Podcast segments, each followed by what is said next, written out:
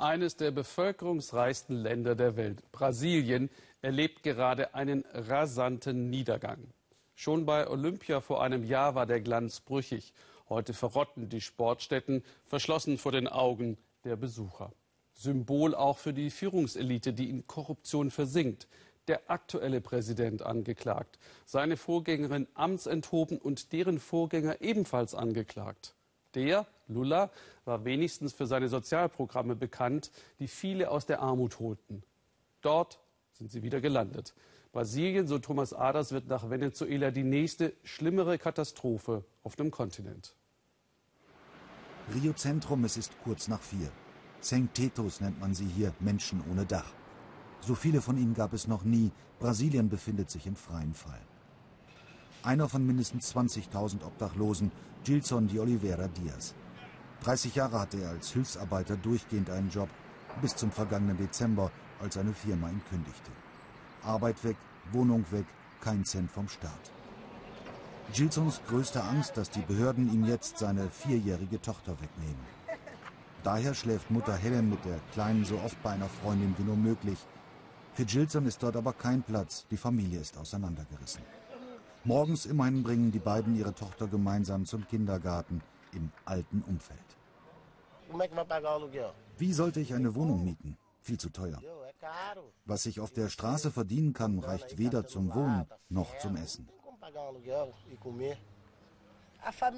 Es ist schon sehr traurig, dass wir als Familie nicht zusammen sein können. Er auf der Straße und ich und meine Tochter getrennt von ihm.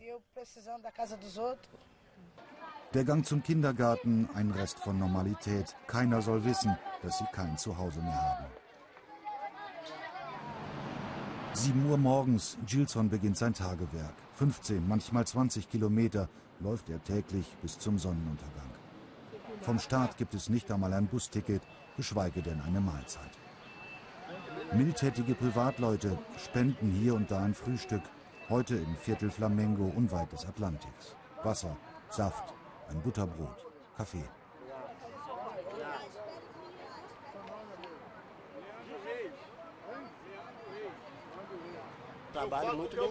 Die Leute machen das ganz toll, eine prima Sache. Ich komme gerne her und dieser Kaffee ist sehr wichtig. Nicht weniger als 280 Obdachlose sind heute gekommen. Für die meisten von ihnen begann der Niedergang vor ziemlich genau einem Jahr. Bis zu den Olympischen Spielen war alles gut, es gab genügend Jobs.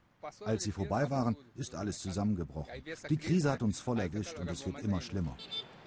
Nicht nur die Sozialleistungen sind weggefallen, auch die Sicherheit in Brasilien löst sich auf, vor allem in Rio. Die Gewalt ist zurückgekehrt. Während der WM und den Olympischen Spielen waren die Favelas mit einem Riesenaufgebot an Polizisten befriedet worden. Jetzt ist es schlimmer als zuvor. Seit Anfang 2017 haben die Todesfälle unter Polizisten sich im Vergleich zum Vorjahr fast verdoppelt.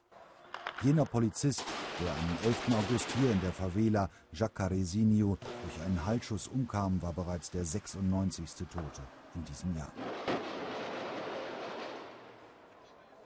In einem Vorort von Rio tragen ihn seine Kameraden zu Grabe. Mehr als 500 sind gekommen. Die Beerdigung wird zu einem gewaltigen Aufschrei des Protests. Die Sicherheitskräfte fühlen sich vom Staat im Stich gelassen.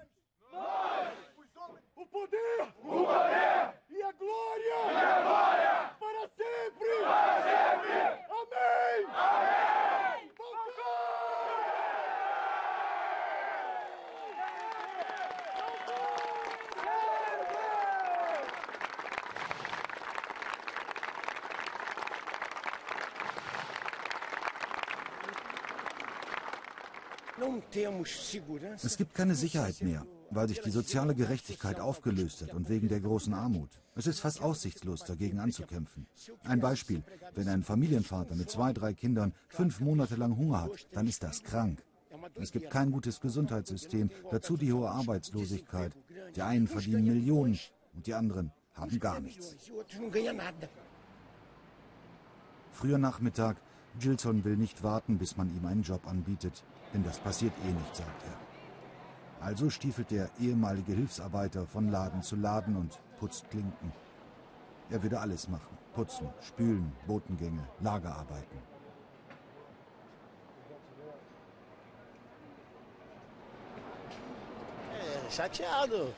Das ist schon bitter bei der Arbeitslosigkeit überall. Ich klopfe an die Türen, ich klopfe und klopfe. Bislang vergeblich. Meine Hoffnung ist, dass sich vielleicht irgendwann eine öffnen wird. Es beginnt der anstrengendste Teil, das Dosensammeln im tiefen Sand der Copacabana. Ein Kilo Aluminiumdosen bringt umgerechnet 60 Eurocent, aber der Winter ist keine gute Jahreszeit. Gerade hat die Regierung wieder mehr als einer halben Million Familien die Sozialhilfe gestrichen. Die meisten von ihnen werden wohl ins Bodenlose fallen, genau wie Gilson. Noch einmal trifft er seine Familie. Die kurze Zeit mit seiner Tochter ist für ihn die wichtigste des Tages. Wie kann ich da aufgeben? Die Kleine braucht uns. Genau wie wir sie brauchen, aber sie braucht uns mehr. Verstehst du? So ist das Leben, das wir führen. Aber Gott sei Dank, wir können weitermachen. Die Tochter weiß, dass der Papa jetzt wieder gehen muss, wie jeden Abend. Zuerst die schönsten Minuten und gleich danach die schlimmsten.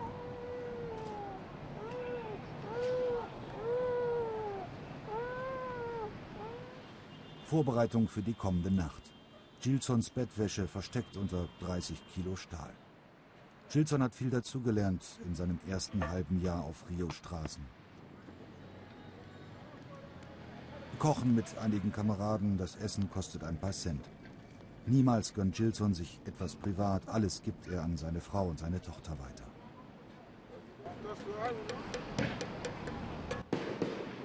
Plötzlich ungläubige Blicke. Die katholische Kirche auf der anderen Straßenseite feiert eine Heilige mit Getöse. Ein magischer Moment, als ob das Feuerwerk für Gilson wäre. Er hätte es verdient.